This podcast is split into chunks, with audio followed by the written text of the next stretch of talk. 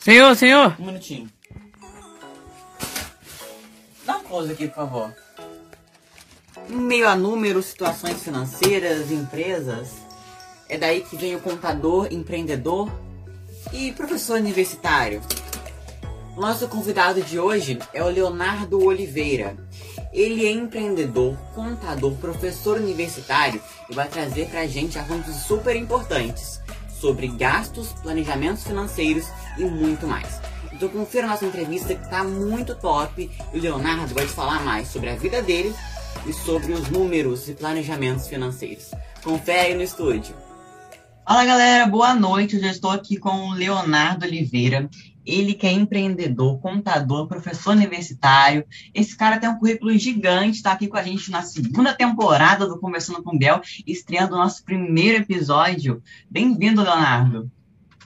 Olá, obrigado. Poxa, que responsabilidade, primeiro episódio. Vamos lá, vamos fazer um bate-papo legal. Bom, para a gente começar tudo, quando foi que você entrou nesse meio assim do empreendedorismo, é, economia no geral? Quando foi que você iniciou tudo? Bom, vamos lá. Essa parte de empreendedorismo, na verdade, ela é nova para mim. É, ano passado, é, eu já tinha terminado o mestrado, já estava é, galgando na minha carreira profissional, é, e aí aconteceu o seguinte fato. É, eu comecei a dar aula, né, eu já estava dando aula na, na, na, na, faculdade, tudo, e as pessoas começaram a me ver como um, um menino novo, esperto, e aí me procuravam para fazer algum tipo de consultoria para a empresa. Então eu ia para ajustar alguma demanda dela, algum problema que a empresa estava. Então eu fazia um projeto, resolvia. E aí o que, que acontecia? Chegava um momento, né? Eu sou contador de formação, chegava um momento que eu esbarrava na contabilidade da empresa. É, já já eu explico melhor o que é a contabilidade, mas vamos lá. É, eu esbarrava nesse pensilho. Então, eu ia executar uma atividade, entretanto, algumas coisas dependiam para que eu conseguisse fazer um trabalho legal. E eu falei assim: poxa, não dá para continuar assim. Eu faço a minha parte legal e a outra parte, né, os outros profissionais, talvez não estão com o mesmo pensamento, não estão com as mesmas ideias. E aí surgiu, eu falei, cara, eu vou precisar montar um negócio uma empresa efetivamente que faça contabilidade, porque aí eu uno o útil ao agradável. Eu consigo prestar consultoria e consigo, é, dentro da minha empresa, também pegar a contabilidade. E assim eu consigo dar um serviço completo para o cliente. E isso iniciou em mais ou menos junho do ano passado. Em junho do ano passado, de 2021, eu falei, cara, eu vou precisar da empresa. Eu já estava fazendo os projetos, as consultorias, eu falei, agora eu preciso de uma empresa. Foi aí que eu comecei a empreender. Bom, e quais dicas você daria para quem quer começar a ter um planejamento financeiro? A gente sabe que isso é muito complicado, né? mas talvez, talvez nós mesmos é, dificultamos isso. Explica para a gente como a gente pode começar a ter um planejamento financeiro, até os jovens também, como a gente pode começar a ter essa visão.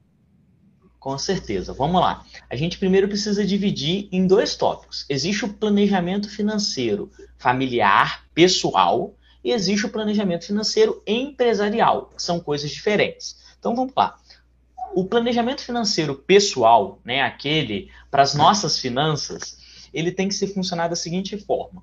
É, essa palavra planejamento é muito importante. O que é o planejamento? O planejamento é a gente ordenar, classificar, juntar, é, coletar informações acerca de informações financeiras. Então vamos lá.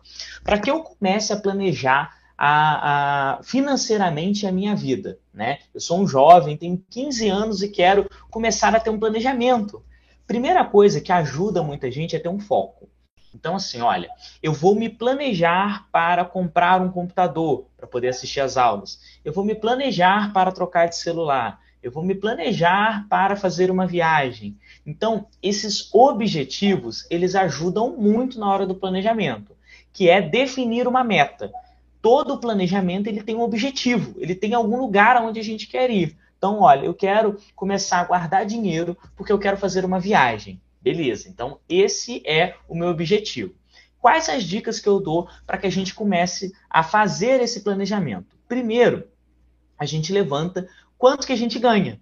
Então, olha, eu tenho uma mesada aqui, é, eu faço uma ajuda aqui para minha tia, né? Eu, eu ajudo aqui o meu pai com isso, ele me dá um dinheiro. Então, eu coloco quanto que eu ganho por mês em uma tabela. Pode ser, tem tabelas do Excel, tem até aplicativo hoje do celular que ajuda a gente nisso. Então, eu coloco primeiro quanto que eu ganho.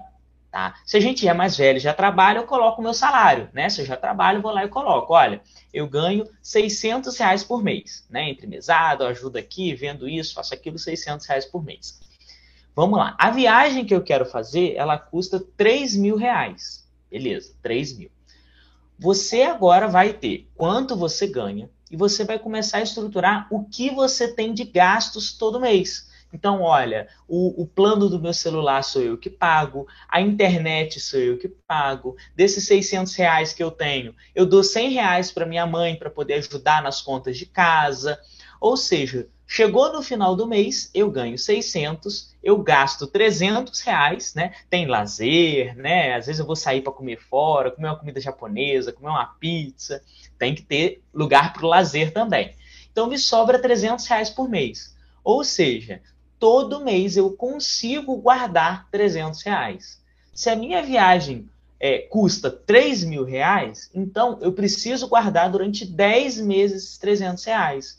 E isso é o planejamento. O planejamento é a gente estipular uma meta, fazer a nossa organização, quanto que eu ganho, quanto que eu gasto, e ir controlando. Eu não posso deixar de guardar menos de 300 reais, porque senão em 10 meses eu não consigo fazer viagem. Então tem que ter o controle. Essa que é a parte mais difícil. Surge um imprevisto, tem uma festa de um conhecido que você quer ir, que você quer comprar uma roupa nova, e aí vai do seu objetivo. Olha, o que, que é importante para mim? O importante para mim é, vi é viajar. Então, eu me abdico de algumas coisas, eu deixo de fazer algumas coisas que eu gosto para realizar o meu sonho. Ah, não, meu sonho ainda não é tão urgente, né? Eu posso fazer no ano que vem. Então, eu tenho 20 meses para poder é, fazer essa viagem. Ou seja, então eu tenho uma flexibilidade melhor. Então, um mês eu junto 300, no outro eu não junto nada, um mês eu junto 150, no outro eu junto 450. Dá para poder ir fazendo esse balanço para que você é, é, cumpra com o que você planejou. Mas o mais importante é você definir um objetivo. Entendi. Então é só ter um norte, pega o que você tem para fazer, planeja tudo, que vai dar certo e não é questão de ser pão duro, não, gente. Olha só, é só segurar um pouquinho só e que dá. Segura que dá. Tem que ter sacrifício, pessoal. Infelizmente, dinheiro, é. às vezes, a gente sabe como é que é difícil de ganhar. Então, se a gente não tiver esse controle, a gente acaba não conseguindo atingir o objetivo. Bom, e, e ainda falando sobre esse negócio de gasto, assim, pra gente, pra gente economizar, sobre esse gasto, esse aumento absurdo do combustível o que você falaria para os motoristas aí, né? Como a gente pode estar é, economizando combustível e qual a solução para isso? Vamos lá. Essa alta do combustível, ela pegou meio que todo mundo de surpresa, foi realmente aumentou muito os valores dos combustíveis.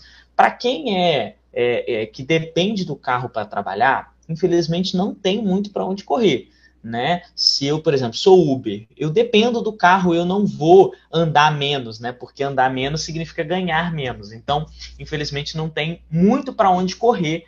É tentar controlar os outros gastos, né? Os gastos com é, um dinheiro que eu tinha para sair no final de semana, tentar reduzir para poder compensar. Eu tenho carro que eu busco os meus filhos, que eu faço coisa, né? Eu não dependo, o carro não é o meu trabalho é você tentar dividir. E isso, por exemplo, aconteceu comigo. Vamos lá. Aumentou agora a gasolina.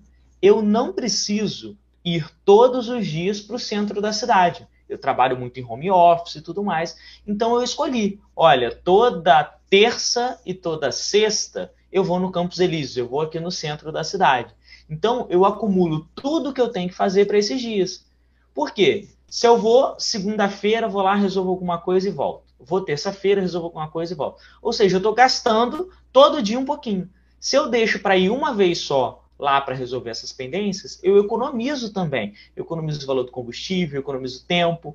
Então, esse planejamento, ele não é só financeiro, ele é profissional, ele é do seu tempo, ele é do seu dia a dia. Então, você se programar poderia ser a melhor alternativa. Ah, eu tenho que buscar meu filho na escola. Poxa, vê se tem é, algum outro pai né, que mora próximo e tudo, e reveza. Um dia você busca os dois, no outro dia ele busca os dois, ou você tem três, quatro, né? Então você vai uma vez na semana só e busca aquele galerão para você poder. Você já está economizando, então, ao invés de você todo dia buscar e levar o seu filho, um dia na semana você faz isso e assim você economiza. São algumas dicas que a gente pode lidar né, com esse aumento do combustível.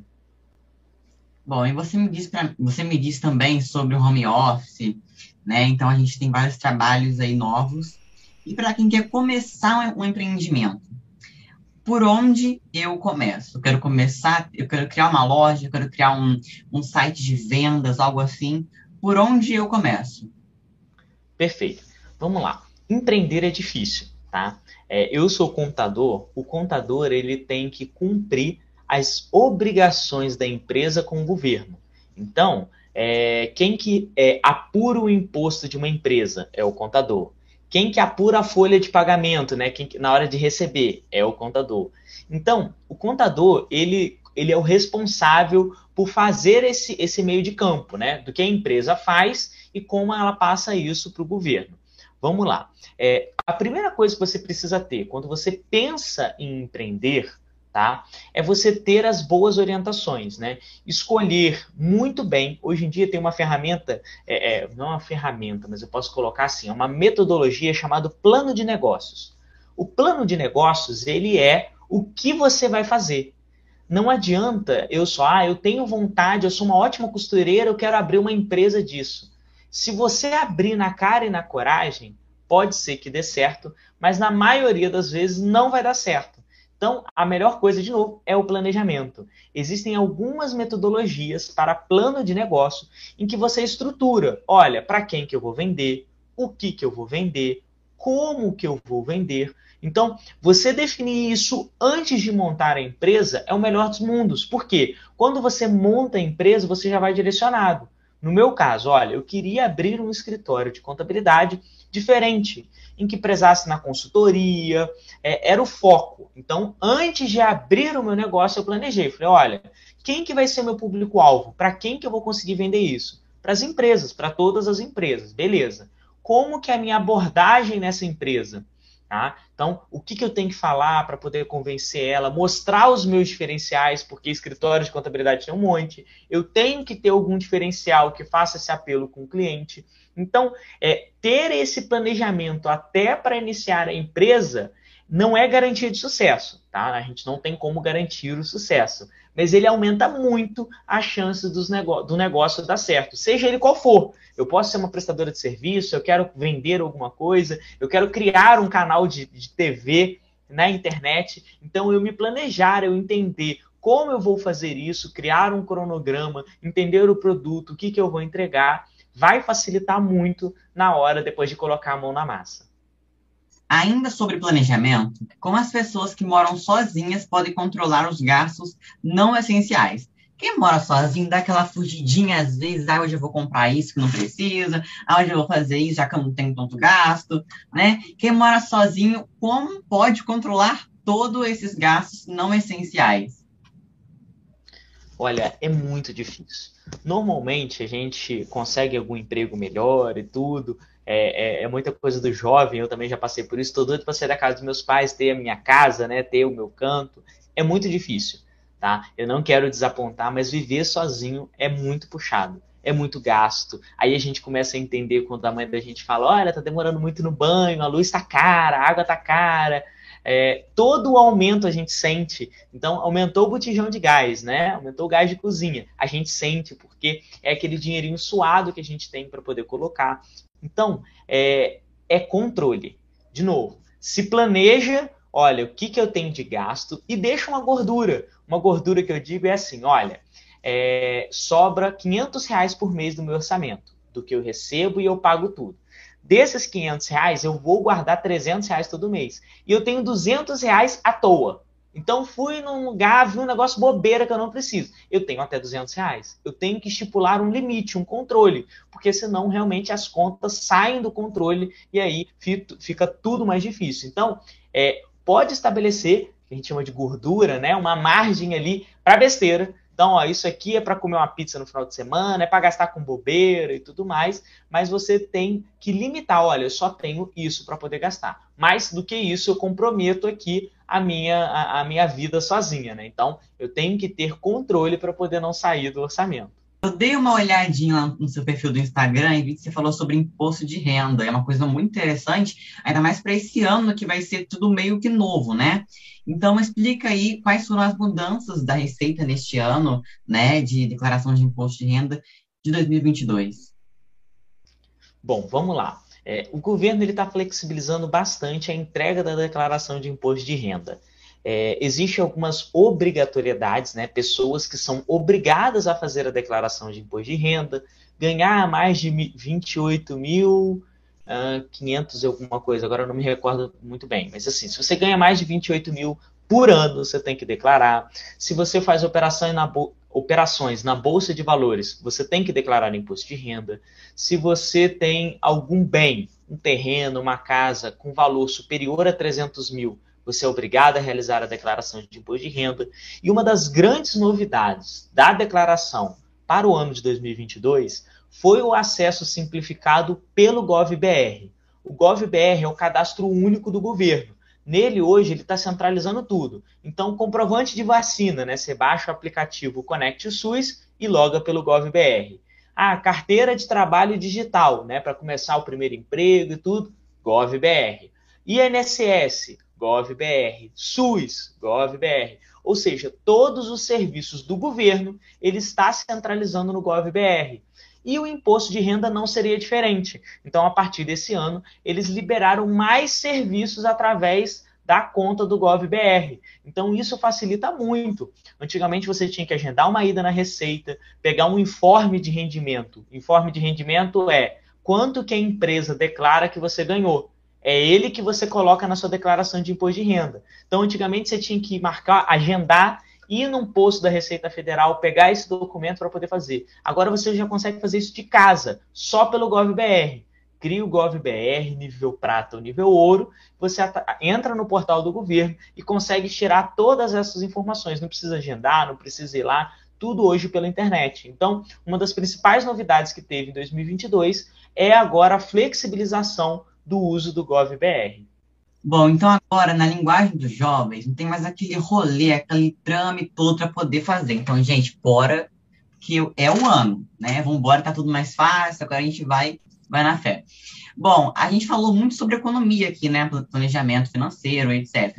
Então, por que, que você acha que a economia é tão importante na vida das pessoas? É, ela é essencial, eu diria.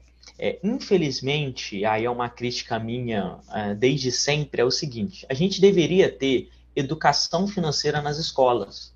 A gente tinha que mostrar para os jovens a importância e o cuidado que ele tem que ter com cartão de crédito. A gente vê muitos jovens com 18 anos que já estão negativados. Por quê? Receberam cartão de crédito, gastaram feito louco, né? É muito fácil, você vai na loja, passa o cartão, opa, já foi, eu não preciso ter dinheiro, né? Eu tenho um cartão. Então, ter essa educação financeira é muito importante. A gente vive ainda num país em que o dinheiro é muito suado, né? É, não é fácil ganhar dinheiro, a gente tem que trabalhar, a gente tem que lutar. As coisas aumentam é, muito, né? Exemplo da gasolina, do gás, verduras agora que estão aumentando. Então a gente tem muitos aumentos de preço, é, a gente não tem tantos aumentos de salário, ou seja, o dinheiro sempre fica curto. Né? Eu sempre falo assim: sempre sobra mês no final do salário. Sempre sobra mês no final do salário. Então já acabou o salário, ainda tem lá 20 dias de mês ainda pela frente. Seja o que Deus quiser, vamos ver o que, que a gente consegue. Então, a economia, a gente pode colocar assim, né? Finanças, ele é um assunto extremamente importante. Por quê? Todo mundo tem algum desejo. Olha, eu quero ter uma casa legal, eu quero poder comer fora uma vez por semana, eu quero comprar o meu carro, eu quero comprar a minha moto, eu quero ter um dinheirinho para poder sair, para poder viajar, para comprar alguma coisa legal, para trocar de roupa. Todo mundo tem esses desejos. E isso custa dinheiro. Então, a gente entender o papel do dinheiro na nossa vida é muito importante. Aprender é, a guardar dinheiro, que infelizmente o brasileiro ele tem um péssimo hábito, ele não guarda dinheiro Então, da gente mudar os nossos hábitos e entender que se a gente conseguir planejar, se a gente conseguir se estruturar, a vida ela pode ser melhor. A gente vai conseguir fazer mais coisas, né? Existirão momentos em que a gente vai ter que renunciar a algumas coisas, né? Hoje é, 30 de março, cara, eu adoraria comer uma comida japonesa, mas é final de mês, vou esperar o mês virar, o salário entrar, ver como é que vai ficar as contas. Opa, vai dar para comer aquele japa. Ó, vai dar para a gente sair para comer uma comida, é, para comer uma pizza, entendeu? Mas é não ir pela afobação, é estruturar, planejar, para que aí sim você consiga aproveitar as coisas boas da vida e ainda assim guardar um dinheirinho e estar tá com as finanças em dia. Pronto, gente é sobre isso e tá tudo bem. É só guardar um negócio que começa tudo. Planejamento financeiro, eu acho que seria o início de tudo, a gente poder começar. Planejamento, e aí a gente já ingressa. Bom, você falou sobre que você é contador também, né? Me explica o que é essa profissão e como essa profissão ajuda as grandes empresas. Vamos lá. O contador é uma profissão que ela cuida do patrimônio da empresa. A finalidade é controlar o patrimônio das empresas. Qualquer empresa. É, uma igreja é uma empresa, é, uma ONG é uma empresa, é, uma pessoa física é equiparada a uma empresa, né? É, você tem seus pais, né? Eu tenho um patrimônio, ou seja, o contador ele é responsável por administrar, cuidar, é, registrar esse, esse, essas modificações no patrimônio. É, então, a contabilidade ela estuda maneiras de é, criar até o planejamento das empresas. Então, é, na minha empresa hoje, a gente registra tudo que a empresa vende, tudo que a empresa gasta, apura o imposto para poder pagar para o governo, para ela ficar em dia com as suas obrigações, e ajuda ainda a falar: olha, sobrou aqui tantos mil reais, vamos fazer um investimento, vamos fazer uma aplicação, vamos comprar um maquinário novo, vamos ampliar o estoque. Ela cuida contabilidade de forma básica, é muito mais complexo que isso, tá? Existe um mundo aí. Ela cuida então das modificações do patrimônio. Por isso que o contador ele é indicado para fazer o imposto de renda, porque o contador é que analisa e estuda o patrimônio. E quando a gente fala de declaração de imposto de renda, a gente está falando de patrimônio né? Seja financeiro, o dinheiro, a casa, os bens. Então, por isso que é recomendado que os contadores façam a declaração de imposto de renda, porque eles sabem como funcionam essas mutações do patrimônio e tudo, e como a gente deve processar isso dentro da declaração. Oh, nossa, é muito complexo. É, é e aqui eu tentei ser um bem básico, porque tem um mundo. Meu Deus. Bom, parabéns pelo trabalho, então, né? Porque, nossa, que coisa complicada. Acho que você falou, falou, falou, eu não entendi basicamente nada. Só o norte. Bom, é, como você enxerga o Leonardo de anos atrás, sonhador, pensando no futuro, para o Leonardo de hoje, o seu desenvolvimento profissional? Bom, eu vou ser sincero. É, eu sou muito feliz, tanto pessoalmente quanto profissionalmente. Eu não tenho do que reclamar e eu, com 15 anos, eu não me imaginaria assim aos 27. É, eu conquistei muitas coisas é, muito mais cedo do que eu imaginava, do que eu planejava, e eu sou muito grato por isso. Mas tudo isso devido à orientação correta, eu sempre ouvi os mais velhos, eu sempre é, meus pais sempre foram muito presentes, sempre me ajudaram muito. É, e hoje é, eu sou muito grato, tanto pessoalmente quanto profissionalmente, por diversas coisas que eu já conquistei. É, não é fácil, é, não foi fácil, eu ainda trabalho muito, sou novo, então ainda tenho muito trabalho para fazer, mas assim, é, o Leonardo de 15 anos eu acredito que estaria orgulhoso do Leonardo hoje aos 27, porque a gente já percorreu um caminho muito legal. É, estar aqui hoje, né, ser reconhecido e vir aqui hoje para uma entrevista é uma coisa muito legal. É, então, realmente, eu sou, sou muito grato por tudo que acontece na minha vida. Mas não foi fácil, não, tá? É, olha, fala, ah, o Léo tá bem agora, fa... não foi, não, tá? É aquele vê as pingas que eu bebo, mas não vê os tombos que eu levo. Então, é exatamente assim. É exatamente assim. O povo vê você lá no alto lá fala assim, nossa, mas você conseguiu tudo fácil, fácil, mas ninguém chega ali, ó, os murros que você levou nas costas. Exatamente, exatamente. Bom, então ainda falando sobre o Leonardo, ainda, porque o Leonardo hoje é o nosso personagem. Leonardo, Sim. qual foi é, a, a meta, o objetivo que você ainda não atingiu, que você pretende ainda conquistar? Bom, a meta que eu tenho agora profissional, é, eu concordo com você. O professor Leonardo, ele é um personagem, tá? Isso é muito importante. É você entender a diferença do Léo para o professor Leonardo. O Léo comete erros, ele é um ser humano, como qualquer outro, né? Ingênuo, bobo, brincalhão e tudo. E o professor Leonardo é aquela pessoa centrada, aquela pessoa estudiosa, inteligente, que o Léo não é, mas o professor Leonardo é. Então, é, eu tenho ainda um objetivo para o professor Leonardo, que é um reconhecimento, eu já estou começando a ter um reconhecimento regional, né, pequeno ainda, né, mas eu sou muito novo, então é, até que eu estou feliz, é, mas eu queria isso um âmbito um pouco maior, se eu conseguisse. Eu gostaria de algum dia ainda ter algum tipo de relevância em nível nacional, mas pelo estudo, pelo professor. É, como eu tenho muita vontade de ainda escrever um livro, é, então é, eu gostaria de ainda galgar um pouco mais de reconhecimento na minha carreira profissional, mas não só regionalmente, né, para que pessoas é, até de outros estados já tenham ouvido falar, que se espelhem, né, que busquem alguma coisa nesse sentido. Então é um objetivo, é, tem que colocar meta. Lembra do planejamento? Então a minha meta é com 40 anos, né? Mas eu espero antes, é até 40 anos eu já ter algum tipo de relevância, né? Em nível nacional talvez seja muito, mas pelo menos aqui no Sudeste, né? Rio, São Paulo, Minas, Espírito Santo, nessa região aqui, eu já ter algum tipo de reconhecimento, eu já ficaria muito feliz. Exato. Hoje a gente saber dividir lado profissional do pessoal é uma coisa muito complicada né? Porque a gente acaba fazendo amigos também no trabalho, e esse negócio de amizade no trabalho às vezes não dá muito certo, mas a gente tem que saber controlar, é, dividir isso, né, no geral. Bom, é, quando veio a possibilidade de você se tornar um professor universitário? Não, primeiramente aí, calma, calma aí, vamos pausar aqui. Quantos anos você tem, Leonardo?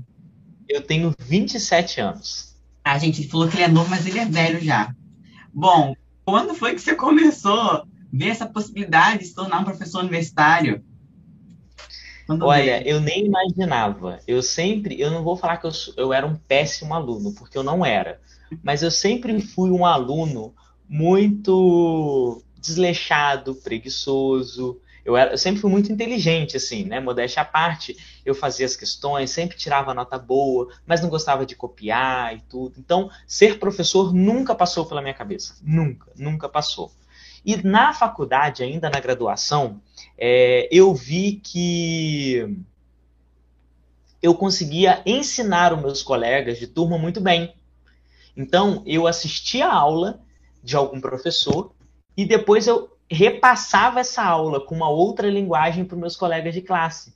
Então tinha um professor lá que ninguém entendia nada, só eu. Então eu ia lá, entendia a aula e a gente marcava num sábado para ir lá e ter a aula de novo, só que comigo.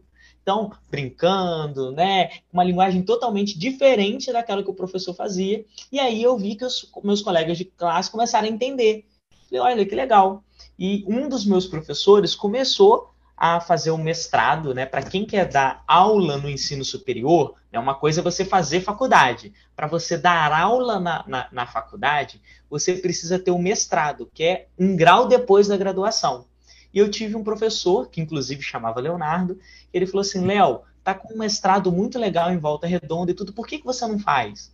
Né? Você parece que gosta de dar aula e tudo, pode ser uma oportunidade. Eu falei, ah, legal, pode ser me inscrevi, passei no processo seletivo do mestrado, é, numa universidade pública, então foi quase um concurso, foi bem difícil. Consegui passar, iniciei. E em algumas aulas do mestrado você dá aula.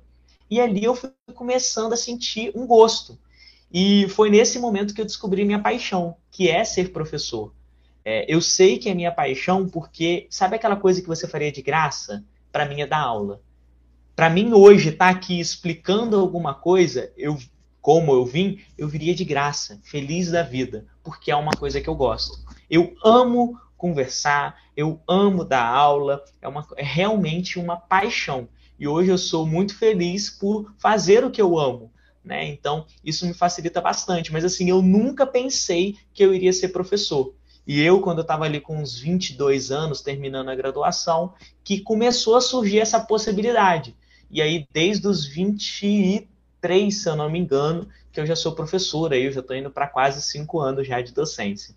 Só no ensino superior, tá? Eu só dou aula no ensino superior. Eu não dou aula no ensino médio, ensino fundamental. Meu negócio é com adultos, que é um pouco mais fácil de lidar.